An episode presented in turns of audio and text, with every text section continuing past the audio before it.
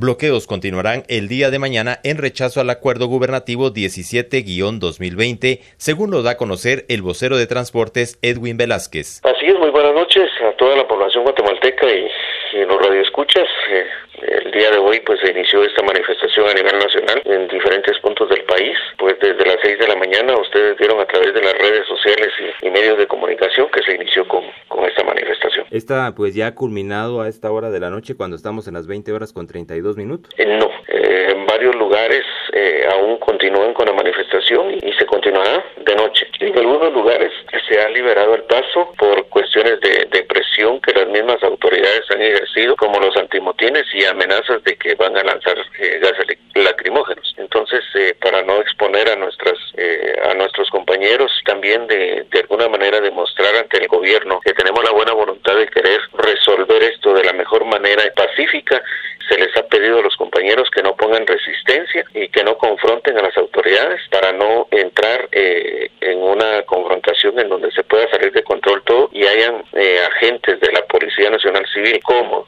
ciudadanos civiles lastimados o que, que hayan sufrido actos de violencia por, la misma situación que se está viviendo. Para la ciudad de Quetzaltenango, ¿cómo estaría hasta el momento entonces los bloqueos? De momento, la ciudad de Quetzaltenango, a raíz de las presiones que se han tenido de, de algunos eh, lugares por la policía y, y por parte de los mismos ciudadanos, pues eh, se ha tomado ahorita al momento la decisión de tener que liberar, pero mañana a las 6 de la mañana continuamos con el con el bloqueo. El mismo sistema del día de hoy. ¿Los mismos puntos para la ciudad de Quetzaltenango serán bloqueados? Mismos puntos para la ciudad de Quetzaltenango e incluso se van a unir más transportistas. En el peaje de Sunil continúa la manifestación hasta el momento. Ellos no han liberado y creo que los compañeros allá seguirán con la manifestación, al igual como en otros departamentos como Sololá, Totonicapán, eh, Maracatán, Alta Verapaz, Petén y muchos otros lugares que se tienen los bloqueos. Desde Emisoras Unidas Quetzaltenango informa Wilber Coyoy, primera en noticias, primera en deportes.